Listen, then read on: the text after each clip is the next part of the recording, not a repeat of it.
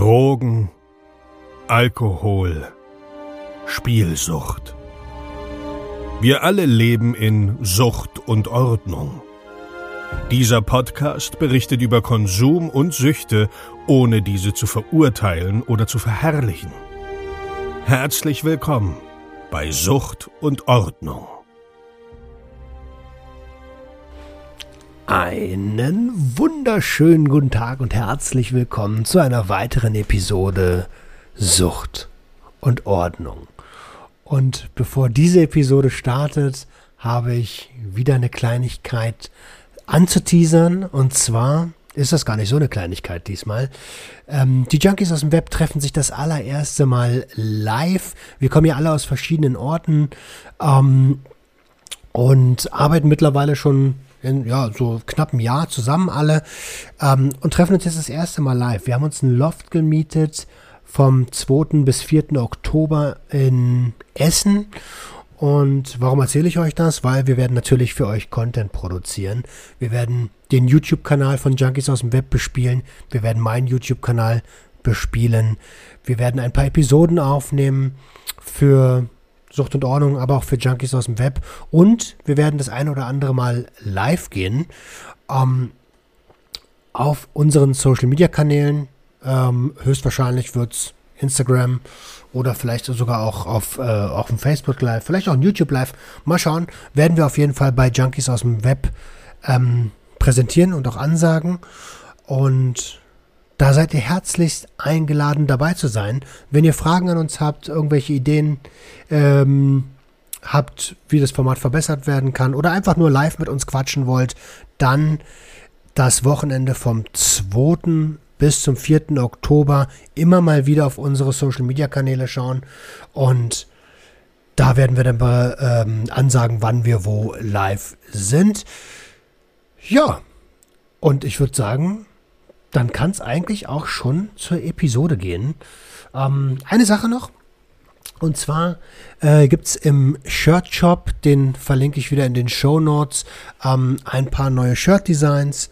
Äh, und zwar ähm, ein Shirt-Design Recht auf Rausch und ein Design Opfer der Prohibition. Schaut euch die gerne mal an. Ähm, vielleicht ist das was für euch. Vielleicht habt ihr euren Führerschein verloren äh, weil ihr noch ein bisschen THC im Blut hattet. Ähm, vielleicht seid ihr aber auch nur der Meinung, dass jeder mit seinem Körper machen darf, was er möchte. Dann schaut gerne in den Shop und wenn euch die Shirts gefallen, dann gönnt euch ähm, wie immer gehen 2 Euro von jedem verkauften Shirt an deutsche Suchteinrichtungen, wird gespendet. Und jetzt habe ich aber auch genug Promo gemacht, genug gelabert. Auf geht's in die Episode. Ich wünsche euch ganz viel Spaß. Five, four, three,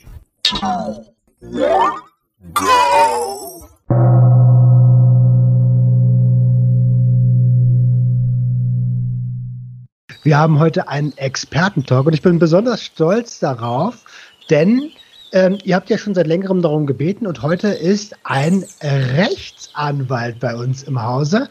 Ähm, wollen wir uns eigentlich duzen? Ja, von mir aus gern. Super. Magst du dich vielleicht kurz vorstellen, damit die Hörer wissen, mit wem haben wir es denn heute zu tun? Mein Name ist Konstantin Grubinkler von der Kanzlei Reubel Grubinkler Rechtsanwälte. Wir sind bundesweit für Betäubungsmittelstrafrecht spezialisiert. Also wir machen weit überwiegend nur Betäubungsmittelstrafrecht. Ja, ich bin Fachanwalt für Strafrecht und mache seit, seit einigen Jahren fast ausschließlich Betäubungsmittelstrafrecht. Okay. Ähm, das passt wie die Faust aufs Auge. Äh, ich hole noch kurz die Hörerschaft ins Boot. Wir haben uns seit, ich glaube, seit einer Woche connected und relativ zügig festgestellt, okay, wir wollen was zusammen machen. Und dafür sind diese Experten-Talks eigentlich sehr, sehr gut geeignet. Also ich habe schon Toxikologen im Haus gehabt, ähm, weil mir geht es darum, vollumfänglich zum Thema Substanzen, psychoaktive Substanzen aufzuklären. Ich mag den Begriff Drogen auch ehrlich gesagt gar nicht so doll. Ähm, wie, wie entscheidet man sich, wenn man Anwalt wird, in die Fachrichtung BTM zu gehen? Warum BTM? War mehr oder weniger Zufall. Also es war so, dass meine erste, erste Strafverteidigung, also meine erste Hauptverhandlung in Strafsachen war Betäubungsmittel. Mhm. Kleinstmenge, das waren irgendwie fünf mal zwei, kann ich mich heute noch daran erinnern, fünf mal zwei Gramm Marihuana, denke ich. Ja, das war ein bisschen komische Situation. Im Rahmen der Durchsuchung wurde der Mandant unter Druck gesetzt und es zeichnete sich dann ab, dass es doch relativ, relativ interessantes Themengebiet ist. Und dann bin ich irgendwann nicht mehr davon weggekommen. Verstehe. Ja, ist ja, ist ja auch, ne? Vor allen Dingen ist es, äh, betrifft es sehr, sehr, sehr, sehr viele Leute. Und so wie die Polizei manchmal handelt, ist es da auch sehr, sehr gut, wenn man dann Fachkräfte an seiner Seite hat, die einem dort unterstützen. Welche Art von, von äh, ich sag mal, Kunden ähm, ist so am meisten vertreten? Kleinstmengen oder? Eigentlich querbeet. Also jetzt die ganz großen ist natürlich selten, weil das auch in der Praxis einfach selten vorkommt. Aber das meiste ist tatsächlich dann die Kleinstmengen, 2 Gramm, 5 Gramm, 10 Gramm, bei härteren Sachen, jetzt Kokain, Amphetamin, auch so 1, 2 Gramm, weil es insbesondere dann immer schon Probleme gibt mit dem Führerschein und das mhm. sind dann auch Leute, die voll im Leben stehen und voll im Beruf und wenn man jetzt nicht gewohnt ist, mit der Polizei zu tun haben, dann ist das schon eine schwere Ausnahmesituation. Wenn man jetzt eine Hausdurchsuchung hat und die irgendwie ein Gramm Kokain irgendwo finden, dann wird es schon drastisch. Und dann, wenn man fest im Leben steht, dann äh, sucht man sich da zu Recht auch schnell dann einen Verteidiger. Und deswegen sind das natürlich die häufigsten Fälle. Okay, würde ich auch immer empfehlen. Ne? Also äh, wenn man von, von, einer, von, einer, von einer Materie, von egal welcher Materie, ähm, nur gefährliches Halbwissen hat, holt euch immer einen Spezialisten dazu. Und gerade wenn es dann um die Existenz geht, im, äh, im Bereich Rechte, was sind eure Rechte? Ja, immer einen Anwalt hinzuziehen. Das ist das Beste, was man machen kann. Ähm, jetzt hast du gerade schon angesprochen, Durchsuchungen. Ähm, ganz viele der, der Follower haben gefragt, welche Rechte habe ich bei einer Personenkontrolle oder bei einer Hausdurchsuchung? Ja, da gibt es, ja, das ist, ist zu differenzieren, weil es gibt sehr viele verschiedene Arten von Durchsuchungen. Es gibt die präventive Durchsuchung, quasi zur Gefahrenabwehr, Hausdurchsuchung und Personenuntersuchung äh, der Person und Durchsuchung der Person ist auch nochmal unterschiedlich. Und dann gibt es die repressive Durchsuchung, das heißt zur Strafverfolgung, um quasi Beweismittel aufzufinden. Ist, ist sehr, sehr kompliziert. Ähm, ja, das Fazit wird sein, dass man äh, so wenig wie möglich sagt, das ist das Haupt, die Hauptaufgabe. Also 95 Prozent der Aufgabe als Beschuldigter im strafrechtlichen Ermittlungsverfahren ist von seinem Aussageverweigerungsrecht Gebrauch zu machen und zu schweigen. Das heißt, wenn die Polizei bei mir vor der Tür steht oder will meine Jacke durchsuchen, dann werde ich schweigen, nichts freiwillig herausgeben, werde unbedingt die Polizei fragen, warum die das jetzt gerade tun.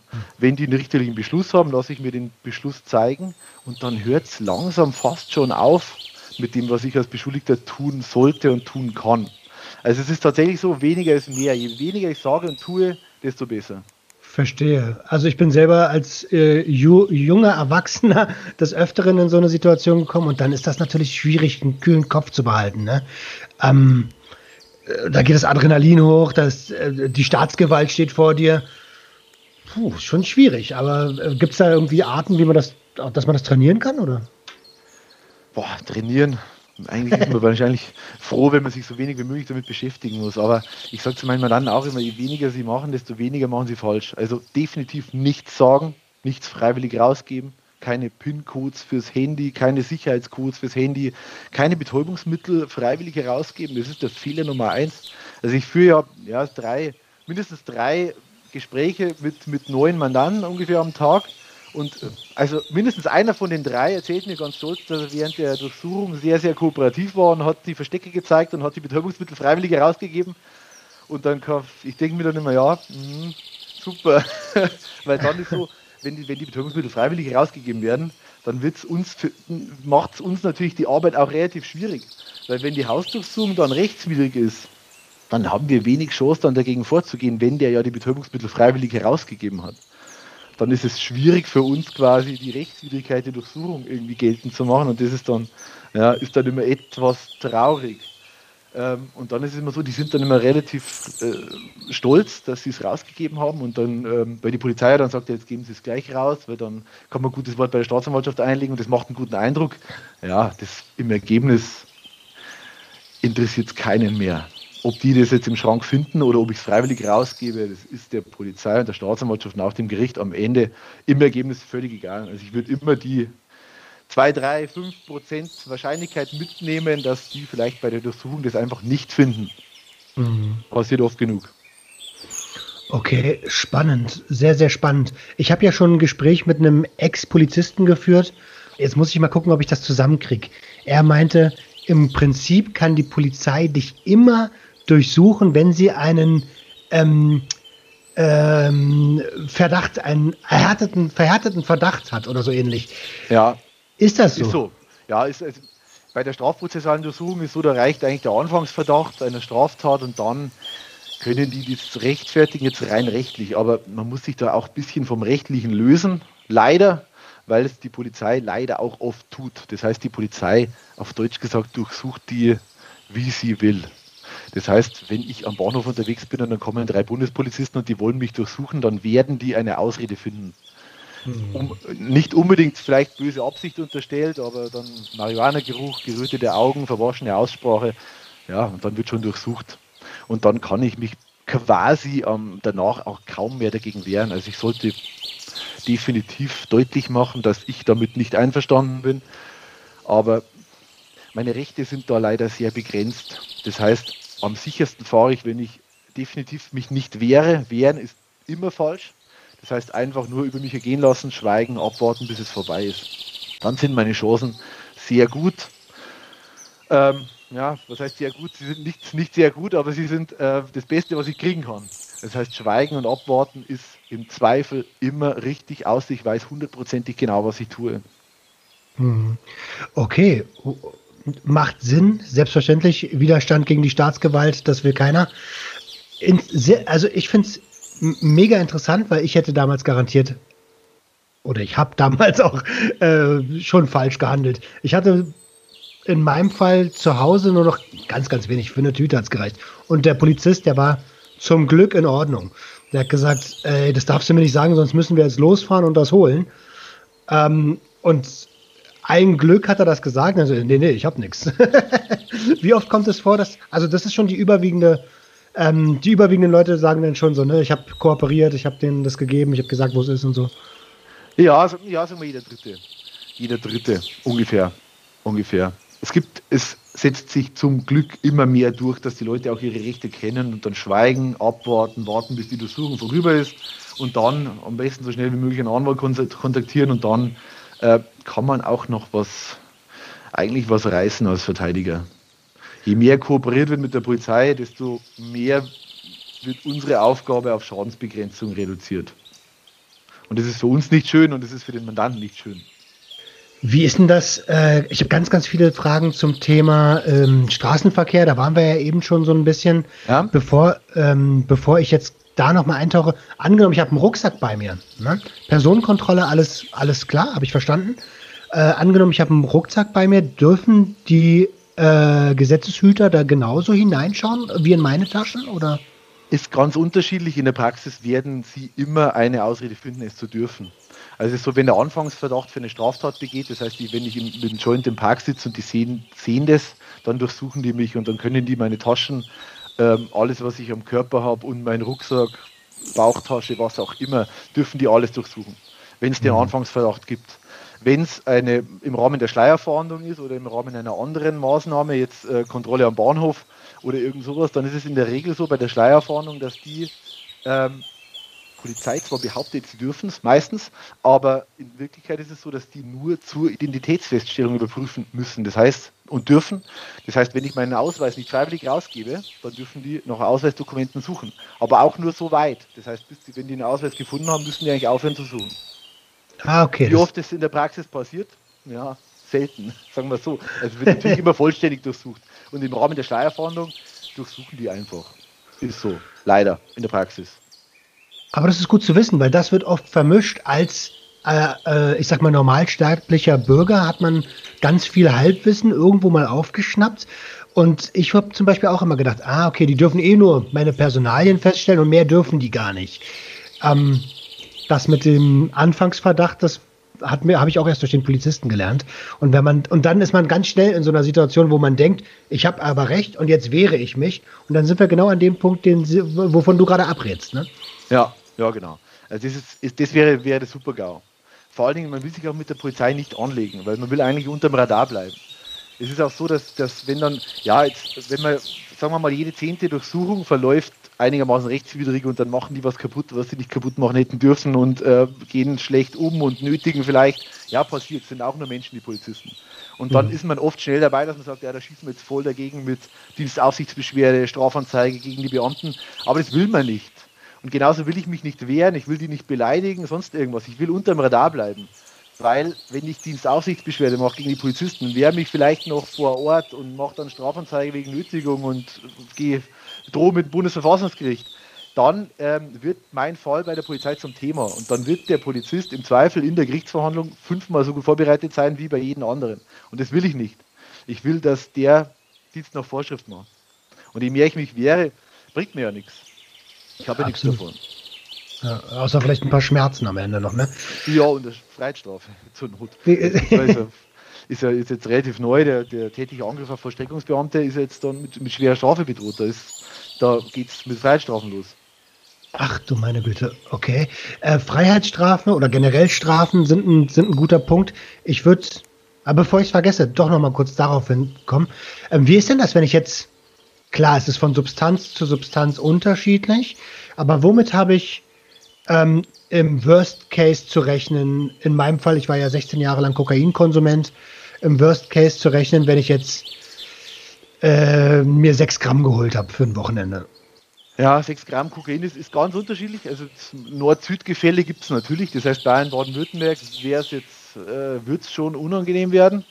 Äh, Hamburg, Berlin, Rostock ist wahrscheinlich relativ überschaubar. Also 6 Gramm Kokain ohne Vorstrafen beim Erwachsenen, das heißt hm. bei jemandem, der über 21 ist, ohne Vorstrafen, wäre jetzt in Bayern, Baden-Württemberg mit einer schwereren Geldstrafe zu rechnen. Das heißt so irgendwas im Bereich drei Monatsgehälter. Je weiter nördlich, desto weniger. Das heißt irgendwie ein, eineinhalb, zwei Monatsgehälter, wenn man jetzt sehr weit nördlich ist. Einstellen wird es keine Staatsanwaltschaft diese, dieser Bundesrepublik mehr. Also es gibt ein, zwei, drei Bundesländer, wo tatsächlich auch Kokain eingestellt wird, aber nur Kleinstmengen zum Eigenbedarf. Das heißt, wenn wir unter einem Gramm sind, gibt es ein paar Bundesländer und ein paar Staatsanwaltschaften, die es tatsächlich einstellen. Mhm. Vielleicht auch gegen Geldauflage, aber bei sechs Gramm steht niemand mehr ein. Hätte ich dann im Süden wahrscheinlich auch noch das Problem, dass die das testen und wenn ich dann ähm, das Glück hatte, beziehungsweise das Glück im Unglück hatte, dass mir der Dealer sehr, sehr gutes Kokain verkauft hat, dann hätte ich bei 6 Gramm das Problem, dass ich vielleicht über der nicht geringen Menge bin. Die nicht geringe Menge liegt bei Kokain bei 5 Gramm Kokainhydrochlorid, Wirkstoff. Das heißt, ja, Pi mal Daumen, wenn wir über 85% Wirkstoffgehalt sind, bin ich über der nicht geringen Menge. Und dann ist Paragraph 29a Absatz 1 Nummer 2 Mindestfreiheitsstrafe ein Jahr. Ach. Zwar einen minderschweren Fall, aber dann kann gesetzlich die Strafe nicht mehr unter drei Monatsgehältern Geldstrafe ausfallen. Das heißt, dann geht es schon los, dass ich eigentlich als Verteidiger argumentieren muss, dass man überhaupt noch auf Geldstrafe kommt und nicht es losgeht mit Freiheitsstrafen. Okay, super, super gut zu wissen, weil ich glaube, viele sind sich gar nicht darüber bewusst, dass man, dass es halt irgendwann auch wirklich mit, mit Freiheitsstrafen losgeht. Ja ähm, sondern kaufen einfach, wie es halt in der heutigen Zeit üblich ist. Je mehr ich kaufe, desto mehr Rabatt kriege ich. Ist ja auch, also Geiz ja. ist ja geil, ne? Und ähm, du hattest das Nord-Süd-Gefälle angesprochen. Äh, Bayern, Baden-Württemberg ist schon viel, viel heftiger drauf als jetzt zum Beispiel Berlin, wo ich herkomme, ne? Ja, wobei natürlich Berlin durchaus das mit das liberalste ist, weil die auch jetzt, ja, die, die Gesetzgebung, die Verordnungen sind entsprechend besser, als, das heißt besser, liberaler als, als im Süden und auch die Justiz relativ überfordert ist. Das heißt, ähm, die Ressourcen sind einfach im Süden bei der Justiz deutlich besser und deswegen ist es in Berlin insbesondere so, dass die auch viel mehr Verfahren einstellen, weil die einfach nicht mehr hinterherkommen teilweise. Das heißt, es ist, ist dann durchaus liberaler. Es ist zwar nicht ganz so krass, wie man sich immer vorstellt und insbesondere wie sich meine Mandanten im Süden vorstellen, dass es in Berlin so das gelobte Land ist. Da gibt es genauso, genauso die Probleme, nur es ist relativ einfach zu verteidigen in Berlin. Verstehe, verstehe. Ähm, lass uns zum Thema Straßenverkehr kommen. War, haben wir ja schon so ein kleines bisschen angeschnitten. Darf ich in einer, wenn ich in eine Polizeikontrolle komme, und ähm, da gibt es ja diese klassische Frage, haben Sie Alkohol oder Drogen genommen? und ähm, ich weiß, okay, ich habe illegale Substanzen bei mir, dann gibt es irgendwo diesen, dieses Gemunkel, dass man sagt, okay, sag, du hast Alkohol getrunken, weil sie dürfen nur einen Test machen. Stimmt das? Nein, die nehmen im Endeffekt, also es, es sind zwei verschiedene Tests. Das heißt, also mittlerweile ist es so, dass im Rahmen der Verkehrskontrolle darf die Polizei bei begründeten Verdacht, also bei einem Anfangsverdacht, äh, die Blutentnahme selbst anordnen. Das heißt, die brauchen keinen richterlichen Beschluss mehr oder Gefahr im Verzug, sondern die Polizei darf selbst die Blutentnahme anordnen.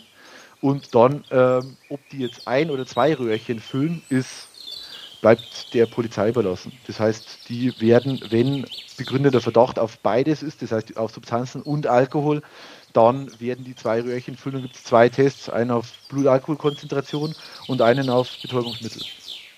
Und das ist auch komplett äh, rechtens. Ja, ja, ist leider so. Also ja, gibt es dann zwei Tests, zwei Gutachten und dann ähm, ja, sieht es dann im Ergebnis böse aus. Das heißt, ähm, ja, am sichersten fahre ich auch hier, wenn ich keine Angaben mache. Weil es ist so, wenn die Polizei mich aufhält und dann fragt, ja, haben Sie Alkohol getrunken? Und die Frage ist ja erlaubt, Sie können ja fragen. Mhm. Schadet ja nicht.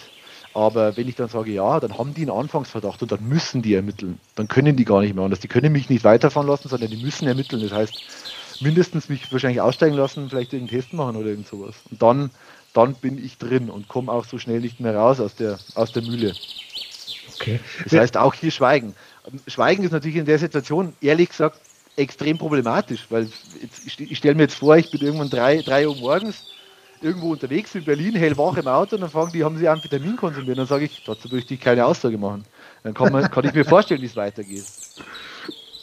Absolut, ja. Sind wir mal ganz ehrlich, ne? Mal abgesehen davon, dass wir jetzt hier auf der Rechtsbasis sind wenn ihr Substanzen konsumiert habt oder auch Alkohol getrunken habt, bitte gar kein Fahrzeug führen. Am Straßenverkehr am besten nicht teilnehmen.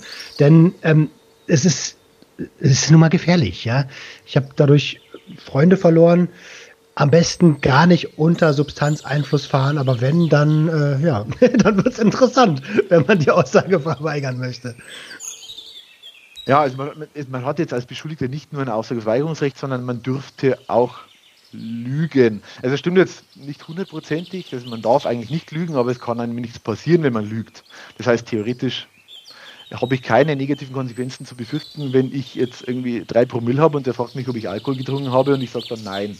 Dann habe ich eigentlich keine negativen Konsequenzen zu befürchten, außer dass mir irgendwann vielleicht der wenn ich verurteilt werde, das Gericht sagt, ja, sie haben die Polizei angelogen, das macht einen schlechten Eindruck. Mir aber auch nicht. Mhm.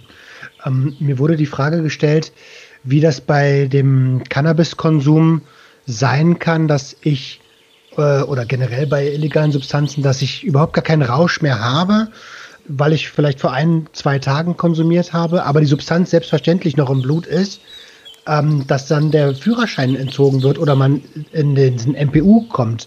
Ähm, auf welcher äh, Rechtsgrundlage basiert denn das? Ja, eigentlich keiner. Das ist das Problem, dass eben keine gibt, weil bei Alkohol gibt es feste Grenzwerte im Gesetz. Da gibt es 0,5 und 1,6 Promille und dann gibt es dazwischen noch welche, die teilweise interessant sind. Und das gibt es eben für THC, Kokain, Amphetamin nicht. Das heißt, da ist es immer so, so eine Pi mal Daumen-Entscheidung. Und dann gibt es eben äh, Grenzwerte von der Rechtsprechung, irgendwie ein, Gramm, ein Nanogramm THC pro Milliliter Blut und dann ja, ist das relativ schwammig. Und wenn man sich dann nach der Rechtsprechung richtet, dann hat man auch nie irgendwie die Sicherheit. Weil wenn ich ins Auto steige und, und weiß, okay, bei einem Bier habe ich vielleicht 0,35 Promille, ja, gibt es kein Problem. Das ist beim Joint nicht möglich. Beim Joint ist so, da ist, ist schwer vorherzusehen, wie viel, wie mein Promillewert ist, äh, THC-Wert. Und im Endeffekt ist es so, da gibt es nur den analytischen Grenzwert und das ist quasi der Wert, ab dem äh, die Labore sagen, okay, wenn dieser Wert überschritten ist, dann ist definitiv irgendwo THC im Blut. Es ist kein Messfehler mehr, sondern es ist irgendwo THC. Und dann haben wir eben das Problem. Und wenn es CBD wäre, würde das, würden die Tests dort auch anschlagen? Hängt vom THC-Wert ab. Also es gibt das Cannabidiol, das CBD und also CBD ist ja Marihuana, ist ja nur eine andere Sorte. Das ist ja genau dasselbe. Nur das, genau, aber der, was man, Genau, was man CBD nennt, das wird Cannabil, Cannabidiol. Das ist auch im, im, in diesem Marihuana dann quasi enthalten. Und ähm, da ist ja meistens auch irgendwo THC drin. Und dann ist eben die Frage, wie viel THC ist drin. wenn, jetzt, wenn man jetzt von handelsüblichen CBD ausgeht, das heißt 0,2 bis 0,1 Prozent THC, da müsste man schon massiv viel konsumieren, um tatsächlich auf einen positiven Wert im Blut zu kommen. Mhm. Also, weil da sind wir ja beim Hundertstel des Wirkstoffgehaltes von handels, handelsüblichen Marihuana ungefähr. Und ein Hundertstel, also da wird es dann, also wenn es jetzt zwei, drei Joints CBD, würde ich jetzt, also ich bin jetzt kein, kein Wissenschaftler in der Richtung, aber da würde ich davon ausgehen, dass dann beim Bluttest ich bei 0,0 bin. Okay. Wobei es natürlich auch nie ist, aber illegal. Also CBD ist illegal, genauso wie das normale Marihuana auch. Stimmt, stimmt. Gerade durch die EU, äh, glaube ich, komplett wieder, die wollen das jetzt komplett, nee, es ist, glaube ich, beschlossen, dass es illegal ist, ne? Oder war es ja, das schon es war immer? nie nicht beschlossen. Es ist im BTMG, ah, okay. im BTMG Anlage 1 ist äh, Marihuana, ist nicht verkehrsfähig und nicht verschreibungsfähig, laut Anlage 1. Und dann gibt es eben Ausnahmen und dann gibt es verschiedene Ausnahmen, das führt aber zu weit. Das heißt, das 0,2, das unter 0,2% THC und ähm, nur für den gewerblichen oder wissenschaftlichen Einsatz. Und das haben wir eben bei konsumfähigen CBD nicht. Das heißt, CBD, Marihuana Kraut, wie man es jetzt wissenschaftlich nennen würde, Marihuana Kraut heißt zumindest in den Ermittlungsakten, ist illegal. Und zwar Stand jetzt, Stand der Rechtsprechung jetzt, immer. Das heißt, egal was, was vorliegt, das Marihuana selbst ist illegal, auch wenn es nur unter 0,2% THC hat. Jetzt würde mich an der Stelle genau interessieren, angenommen, ich werde mit also es, es gibt keinen Unterschied. Das Strafmaß ist dasselbe in, pro Bundesland. Ähm, ja, es das Betäubungsmittelgesetz ist Bundesgesetz, das heißt, das Strafmaß ist immer dasselbe in, in der ganzen Bundesrepublik. Es gibt nur verschiedene Grenzwerte von den einzelnen äh, Behörden, wann ein Verfahren eingestellt wird, wann eine geringe Menge zum Eigenbedarf vorliegt. Und dann ist es aber natürlich schon so, dass ähm, wenn es jetzt CBD ist und es ist nachweislich CBD, dann habe ich natürlich viel größere Chancen, dass mir auch größere Mengen eingestellt werden. Also wenn ich jetzt 50 Gramm CBD im Schrank habe, dann werde ich nicht wie bei 50 Gramm Marihuana eine schwere Geldstrafe bekommen, sondern habe ich noch eine realistische Chance auf Einstellung. Okay, genau darum ging es mir. Also es wäre es wär ja mehr als doof, wenn man für CBD-Gras irgendwie ähm, ja, vorbestraft ist. Ne? Ja, also schlimmste, schlimmste CBD, äh, was glaube ich aktuell in Deutschland ist, ist glaube ich ein Jahr, knapp ein Jahr Freiheitsstrafe zur Bewährung. Ähm, waren aber Händler mit, mit natürlich äh, zweistelligen Kilobereich CBD. So. Und dann auch, wenn der Wirkstoff ja zu gering ist, sind wir natürlich in der THC-Menge, wo es auch ein Vielfaches der nicht geringen Menge ist. Und dann ja, wird es natürlich schwierig, um die Freiheitsstrafe rumzukommen. Hm, hm. Ähm, wie ist es denn Nochmal kurz beim MPU und beim Führerschein und beim Straßenverkehr. Angenommen, ich bin Cannabis-Patient und kann das auch äh, vorlegen. Wie sieht denn das dann aus? Gut, gut. Also es ist so, dass das ist Anlage 4 zur Vorerlaubnisverordnung und nach dieser Anlage ist es so, dass regelmäßiger Konsum von Betäubungsmitteln führt dazu, dass ich nicht geeignet bin, ein Fahrzeug zu führen. Das heißt, wenn ich einen Bluttest abgebe, wo sich ergibt, dass ich regelmäßiger Konsument bin, dann wird mir die Vorerlaubnis entzogen. Aber wenn ich ein Rezept habe, dann ist das Cannabis für mich kein Betäubungsmittel, sondern ein Medikament. Und wenn ich ein Medikament, das steht auch in der Vorerlaubnisverordnung, ein Medikament nach ärztlicher Verordnung einnehme, dann ähm, ist die Voreignung grundsätzlich gegeben. Ja, Voraussetzung ist tatsächlich nach ärztlicher Verordnung. Das heißt jetzt illegalen Beikonsum oder Beikonsum von Alkohol, dann wird es schwierig. Aber wenn, okay. ich, wenn mir der Arzt 60 Gramm im Monat verschreibt, das heißt, ich konsumiere die 2 Gramm pro Tag, so wie er es mir verordnet, dann äh, habe ich kein Problem mit der Fahrerlaubnis, wenn ich tatsächlich geeignet bin, ein Fahrzeug zu führen. Wenn ich irgendwie Schlangenlinien über die Autobahn fahre, dann ist der Schein weg, weil dann wird die Fahrerlaubnisbehörde sagen, ja gut, da ist keine Fahreignung gegeben. Also es ist, es ist durchaus etwas gefährlich für die Fahrerlaubnis, aber grundsätzlich eigentlich kein Problem. Also grundsätzlich darf ich dann auch mit einem Gramm Konsum am Vormittag, Mittag Auto fahren. Okay. Wunderbar. Die Frage kam nämlich wirklich oft. Ähm, was auch oft kam, ist, äh, wie, wie lange gilt so ein, also ich kenne es noch als BTM-Stempel, wie lange gilt denn ein Eintrag von Betäubungsmitteln im Führungszeugnis? Ist ganz unterschiedlich. Es gibt verschiedene Register in Deutschland und das Bundeszentralregister ist quasi die Mutter aller Register. Das heißt, jede Verurteilung, immer wenn ich verurteilt werde zu einer kleinen Geldstrafe, egal wie klein, kommt es ins Bundeszentralregister. Das Bundeszentralregister sieht aber nur die Justiz. Mhm. Außer ich will Beamter werden, dann sieht es vielleicht auf das Amt, aber sonst, sonst niemand. Das heißt, es ist nur für die Justiz. Und dann gibt es ein Führungszeugnis und ein Führungszeugnis ist immer so ein Teil aus dem Bundeszentralregister. Das heißt so, die letzten drei, fünf oder zehn Jahre aus dem Bundeszentralregister bildet das Führungszeugnis ab. Und da ist so, dass kleinere Geldstrafen, also die erste kleine Geldstrafe bis zu 90 Tagessätzen, also bis zu drei Monatsgehältern Geldstrafe, kommt nicht rein. Wenn dann was weiteres dazu kommt, dann ist es drin. Aber das ist wahrscheinlich das, was gar nicht so interessant ist. Das Interessanteste ist die polizeiliche Kriminalakte. Und das ist der quasi in Anführungszeichen BTM-Eintrag. Und die polizeiliche Kriminalakte hat den Nachteil, dass nicht nur Verurteilungen reinkommen, sondern in die polizeiliche Kriminalakte kommt alles. Das heißt, wenn ein Ermittlungsverfahren gegen mich eröffnet wird, weil mich irgendwer äh, angeschwärzt hat, die machen eine Hausdurchsuchung, finden nichts und dann wird das Verfahren wieder eingestellt. Dann steht drin, in, wenn die Polizei mit meinem Führerschein zum Wagen geht und mich kontrolliert, dann sehen die im Computer, ja, Ermittlungsverfahren 2020, Verdacht des Verstoßes gegen 29 BTMG, eingestellt nach 172 Strafprozessordnung. Ja, super. Das ich habe nichts ähm, verstanden. Ja, das heißt im Endeffekt, wenn die ähm, das Verfahren gegen mich sofort wieder einstellen, weil nichts dran war, die haben zu Unrecht durchsucht, nichts gefunden, gehen wieder nach Hause, Verfahren wird eingestellt, ist der Eintrag bei der Polizei drin. Bis zu zehn Jahre. Boah. Hat jetzt keine direkten negativen Konsequenzen, außer dass es eben die Polizei sieht. Das heißt, beim nächsten Mal, bei der nächsten Fahrzeugkontrolle, wird es unangenehm natürlich. Klar, weil die dann denken, okay, hat ja. schon mal mit BTM zu tun gehabt, da gucken genau. wir mal ein bisschen genauer. Ne?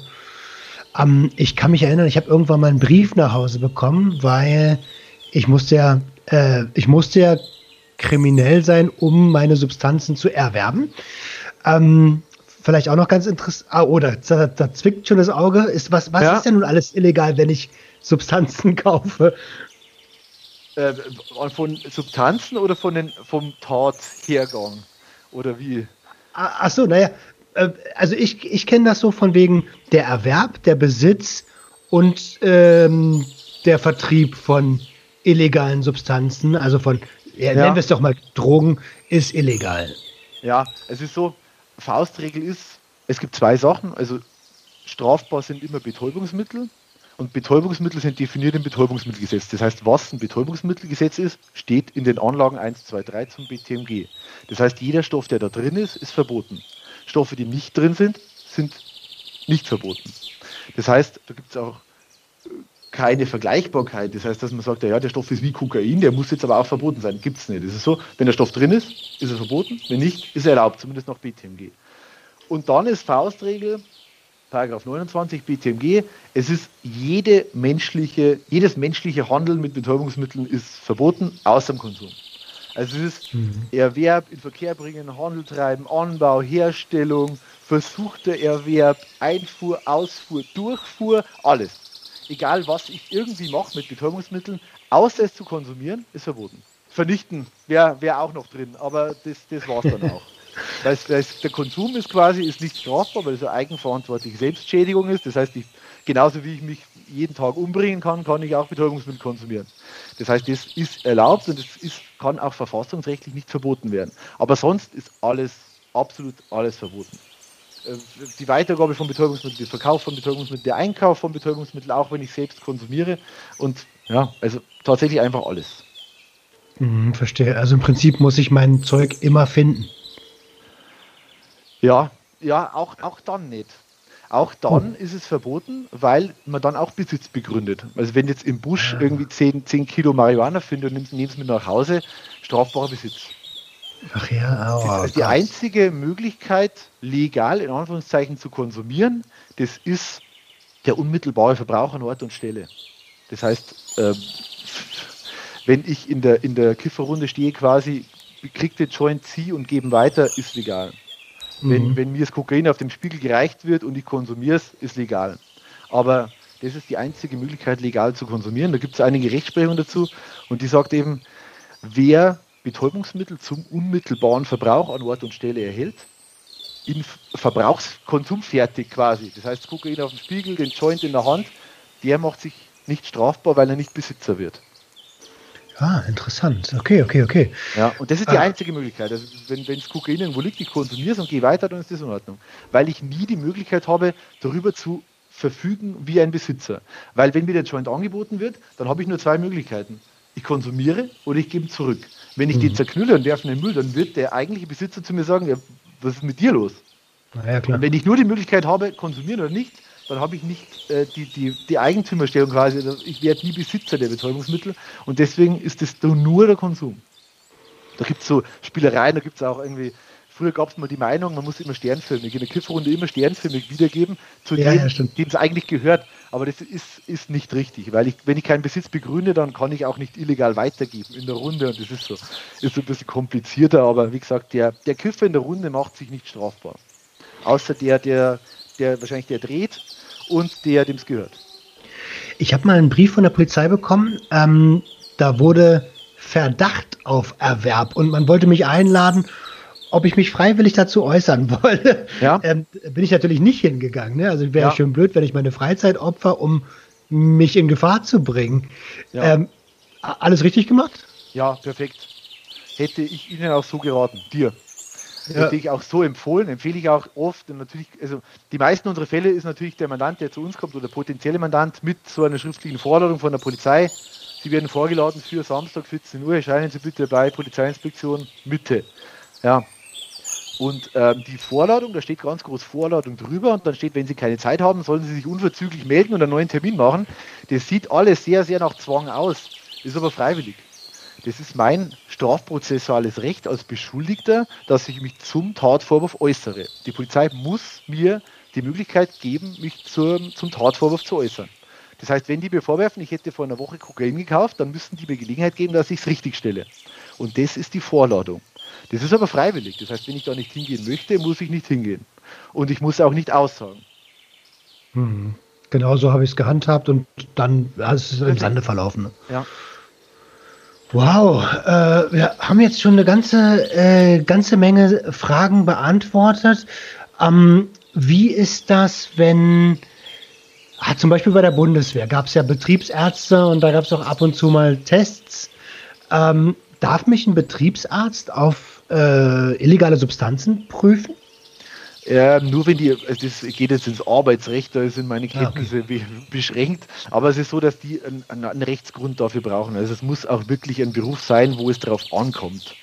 Das heißt, ähm, äh, ja, bei uns zum Beispiel, bei uns in der Zentrale äh, sind einige Chemieunternehmen und da ist es oft so, dass die dann äh, testen. Bundeswehr auch und ähm, ja, gibt verschiedene andere Berufe, jetzt natürlich LKW-Fahrer und so weiter. Das heißt, da gibt es schon vereinzelt Berufe, wo getestet wird, wo auch berechtigt getestet wird. Ist aber selten. Okay, verstehe. Die Frage kam tatsächlich auch. Was ich ganz, ganz spannend fand, ist, wie ist es, wenn ich aus Holland ähm, diese äh, Psilocybin-Trüffel bestelle? Ja. Die sind ja dort legal als Genussmittel. Ja, die sind dort legal, aber wenn man es bestellt, wäre es wieder unerlaubte Einfuhr. Und natürlich, wenn es dann ankommt, Besitz. Und wenn es in der Zwischenzeit aufgefangen wird, wäre es versuchter Erwerb. Und wenn es tatsächlich ankommt, ist es Erwerb. Also es gibt einige Straftatbestände. Das heißt, wenn die tatsächlich bei mir einkommen, wenn die bei mir im Briefkasten liegen und ich mache Briefkasten auf, dann habe ich im Endeffekt Einfuhr, Erwerb und Besitz. Das heißt, ich habe mich dann quasi äh, quer durchs BTMG strafbar gemacht. Psilocybin fällt unter das Betäubungsmittelgesetz. Ist Anlage 1 zum BTMG, ist ein verbotenes Betäubungsmittel, die nicht verkehrsfähig, das heißt darf nicht, nicht irgendwie verkauft oder hergestellt oder sonst was werden in Deutschland und ich darf es auch nicht einführen. Bei Psilocybin ist es so, dass diese Fälle in der Regel aber schön zu verteidigen sind. Das heißt, das ist für die Staatsanwaltschaft relativ schwierig, da einen griffigen Tatvorwurf draus zu machen. Wenn Sie mit dem Richter sprechen oder mit ähm, Staatsanwalt und die sagen, ja, mein, äh, ich, mich haben sie erwischt mit 10 Gramm Marihuana oder mit 5 Gramm Kokain, dann hat jeder gleiche Strafe im Kopf, weil das sind die Fälle, die hat man tagtäglich. Aber wenn jetzt jemand 35 Gramm äh, Pilze aus Holland bestellt, dann wird es richtig kompliziert, weil dann ist die Frage, wie hoch ist der Wirkstoffgehalt, sind die feucht, sind die trocken und dann wird es relativ unangenehm für die Staatsanwaltschaft, weil die viel ermitteln müssen, um zu einem griffigen Tatvorwurf zu kommen. Und da gibt es dann schön für uns Verteidiger Futter, um reinzugrätschen und dann zu sagen, ja, ist überhaupt strafbar, ist überhaupt Psilocybin drin, kann ja irgendwas anderes sein, wusste man überhaupt, dass es Psilocybin ist oder sind es irgendwelche Duftsäckchen, wie es früher immer war. Ähm, und da gibt es viel, was man der Staatsanwaltschaft entgegensetzen kann, dann sagen, ja, mein Gott, stellen wir es doch ein, machen wir Geldauflage, UNICEF 1000 Euro und dann funktioniert es. Und so kann man da gut verhandeln bei den Psilocybin-Fällen. Genauso wenn es um neue psychoaktive Stoffe geht, da gibt es jetzt hunderttausend verschiedene Stoffe und da ist natürlich für den Staatsanwalt auch schwierig dann zu finden, ist das überhaupt strafbar, in welchen Mengen ist es strafbar und ist das überhaupt drin, was draufsteht, ist die nächste Frage. Und da sind es die Fälle, wo man als Verteidiger richtig Land sieht. Okay, Inter also interessant. Also aus meiner Meinung jetzt mal kurz von der von der ganzen Rechtsprechung und ähm, und äh, äh, Verhältnismäßigkeit und sowas kurz weg. Ich finde, diese neuen psychoaktiven Substanzen sind ja eigentlich nur ein Resultat aus der aktuellen Drogenpolitik. Genau. Ähm, jetzt äh, eine private Frage, die natürlich nicht beantwortet werden muss, egal, hier muss gar nichts beantwortet werden. Äh, ich weiß, dass das natürlich auch geschäftsschädigend wäre, aber neue Drogenpolitik und entkriminalisieren ja oder nein? Ja, neue Drogenpolitik definitiv ja. Also es ist, ist so nicht hinnehmbar der Zustand, dass das im Endeffekt vom, äh, von der Tagesform des Staatsanwalts abhängig ist und ob ich jetzt in Berlin oder in München erwischt werde, ob meine berufliche Zukunft gefährdet ist oder nicht. Oder ob ich in Haft muss oder nicht. Das kann nicht sein, dass es hier keine bundesweiten Standards gibt und dass es keine festen Grenzwerte gibt. Also das Mindeste, was eigentlich notwendig wäre, jetzt vollständige Legalisierung kann man auch diskutieren. Aber das Mindeste, was notwendig wäre, es gibt ja den Paragraphen 31a BTMG, das heißt, geringe Mengen zum Eigenbedarf können eingestellt werden. Und recht viel mehr steht in den Paragraphen auch nicht drin. Da steht, geringe Menge zum Eigenbedarf kann die Staatsanwaltschaft einstellen, wenn bla bla bla. Mhm. Was ist eine geringe Menge? Was ist Eigenbedarf? Und wann kann die Staatsanwaltschaft einstellen? Muss die einstellen? Und das, da gibt es vom, vom Bundesverfassungsgericht, ist es so, dass geringe Mengen Marihuana zum Eigenbedarf da ist es so, dass sich das dann verhärtet zu einem Muss. Das heißt, die müssen dann eigentlich einstellen. Aber die finden dann doch auch immer Ausreden, dass sie sagen, ja, aber in diesem Fall jetzt äh, ist jetzt ein Sonderfall, den können wir jetzt nicht mehr einstellen. Das heißt, Fazit ist, was meines Erachtens nötig wäre, dass man diesen Paragraphen zumindest mal über eine Verwaltungsvorschrift so konkretisiert, dass man eine feste Handhabe hat. Das heißt, dass man irgendwo sagt, es gibt jetzt eine Verordnung, wo drin steht, geringe Menge zum Eigenbedarf, ist alles unter 15 Gramm Marihuana und wann eingestellt werden muss, ist zum Beispiel beim Ersttäter. Das wäre mal an der Zeit, dass man hier was Festes in der Hand hat. Weil so ist es wirklich von der Tagesform abhängig vom, vom Staatsanwalt. Hm, ja, absolut. Da sind wir d'accord. Das denke ich auch, dass da unbedingt was getan werden muss. Ähm, jetzt sind wir schon so ein bisschen bei den Paragraphen die ganze Zeit gewesen. Ich habe den 35er noch nicht gehört. Der ja. äh, 35er ist ja, für alle, also ich sehe das jetzt mal aus meiner Sicht als äh, selbst äh, jemand, der gerade in der Therapie ist, aber nicht mit dem 35 gekommen. Wenn ich straftätig geworden bin, gibt es die Möglichkeit Therapie statt Strafe. Ist das richtig? Ja, ja genau. Es ist so, wenn, wenn quasi äh, ich bin verurteilt zu einer Freiheitsstrafe und wenn dann die Reststrafe bis zu zwei Jahren kann äh, ausgesetzt werden zur Therapie. Das heißt, wie man es so kennt mit der Halbstrafe oder der Zweidrittelstrafe, im, bei der, beim normalen Vollzug ist es so, dass im, wenn eine Abhängigkeit vorliegt, dass dann nach Betäubungsmitteln, nicht nach Alkohol, nach Betäubungsmitteln muss die Abhängigkeit sein, dann kann die Strafe zur Therapie ausgesetzt werden. Das heißt, wenn ich jetzt zwei Jahre kriege, aber Bewährung ist nicht mehr drin, dann, äh, weil ich keine Ahnung, Vorstrafen habe oder, oder aus anderen Gründen, dann kann ich diese Strafversetzung zur Therapie beantragen. Oder wenn ich länger sitze, das heißt, wenn ich vier Jahre bekomme, kann ich zwei Jahre absitzen und dann die Reststrafe von zwei Jahren aussetzen lassen, wenn die Voraussetzungen gegeben sind. Okay, macht also auf jeden Fall auch Sinn. Ne? Also ich finde, ja. man sollte viel mehr damit arbeiten. Ne? Ja. Ja, gibt es auch, gibt's auch einen Verweis, verweiste Norm im BTMG, den Paragraphen 37, da kann bei Freiheitsstrafen bis zu drei Jahren kann eigentlich die Staatsanwaltschaft davon absehen, anzuklagen, und stattdessen äh, quasi den Mandanten, der, also den, den, Angeklagten in der Therapie lassen. Das ist, passiert in der Praxis nicht. Ich, ich gehe davon aus, dass die meisten Staatsanwälte die Vorschrift gar nicht kennen. Es ist oh. passiert extrem selten. Oh, okay. Ähm, ja, also jetzt haben wir eigentlich, also alle Fragen, die mir gestellt wurden und die ich hatte, sind beantwortet. Erstmal vielen, vielen lieben herzlichen Dank an der Stelle. Äh, ich habe mega viel dazugelernt. Haben wir irgendwas, äh, wo du sagst, ey, darüber haben wir überhaupt nicht gesprochen? Das wäre auf jeden Fall interessant. Boah, gute Frage. Fällt mir jetzt so, glaube ich, nichts mehr ein. Außer Verweigerungsrecht, das Wichtigste, Schweigen, Schweigen, Schweigen. Das ist auch, das, das muss das Fazit sein. Was man sich merken muss, ist Schweigen. Ja, mir okay. fällt mir jetzt gar nichts mehr ein. Dann habe ich am Ende ähm, immer noch eine Sache, die äh, wahrscheinlich war das das gerade schon, wenn ähm, du den Hörern von Sucht und Ordnung einen Rat mit auf den Weg geben darfst. Äh, jedes Alter, jede, äh, jeder berufliche Stand ist tatsächlich sehr viel dabei. Ähm, welcher wäre das denn? Ja, haben wir vorher schon gesagt, äh, Autofahren nie, nie, nie. Das heißt im Endeffekt, wenn es um harte Drogen geht und auch Alkohol, äh, zwei, drei Tage Abstand würde ich dringend empfehlen zwischen Konsum und äh, Kraftfahrzeug. Zweiter Tipp ist Schweigen und der dritte ist äh, sich kümmern. Also es ist so, liegen lassen ist immer schlecht. Das heißt, wenn ein strafrechtliches Ermittlungsverfahren auftaucht oder man hat einen Bewährungsverstoß oder man hat Bedenken, dass sein Konsum irgendwie bedenklich stark angestiegen ist, sich einfach darum kümmern, mit Leuten darüber sprechen. Und das ist, ist sehr, sehr wichtig. Weil wenn man Sachen einfach irgendwie liegen lässt und sich nicht darum kümmert, ist schlecht. Das heißt, immer einfach mit, mit Leuten darüber reden und dann funktioniert es viel, viel besser, als wenn man es für sich behält. Das ist generell so. Ne? Super Tipp, vielen lieben Dank. Kommunikation ist der Schlüssel zu allem eigentlich. Oft traut man sich nicht, kann ich auch absolut nachvollziehen, mit Scham besetzt und äh, Angst vor Strafe, aber ähm, von alleine lösen sich Situationen ganz, ganz selten auf.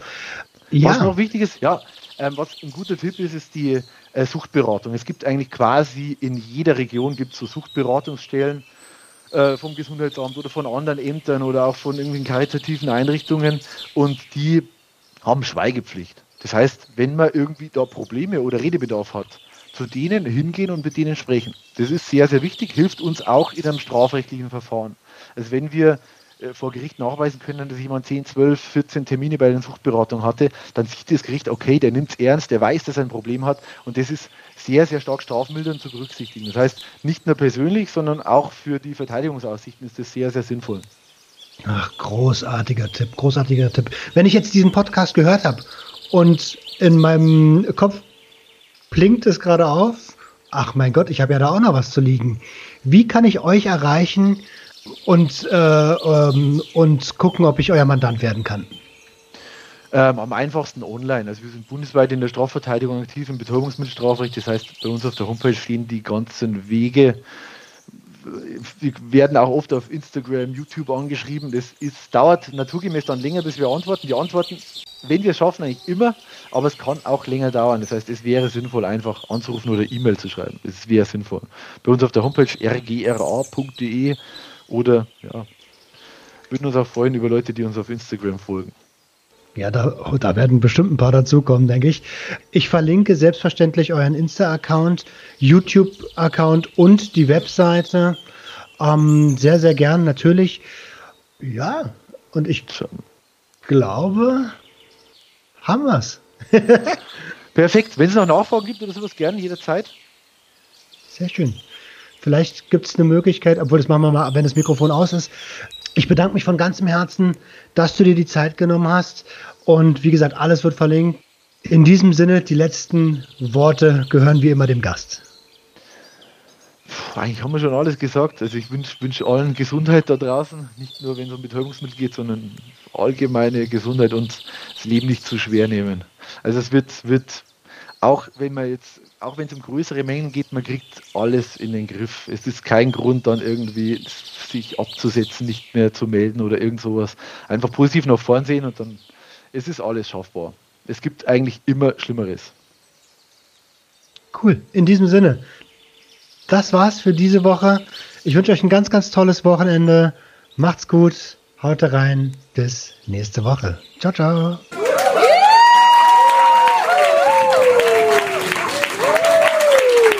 Das war Sucht und Ordnung. Schaltet auch beim nächsten Mal wieder ein. Wenn ihr Anmerkungen habt oder selbst zu Gast sein wollt, um mit uns über euren Konsum zu sprechen, schreibt uns gerne jederzeit. Und wenn es euch gefallen hat, folgt uns auf Facebook und Instagram. Bis bald bei Sucht und Ordnung.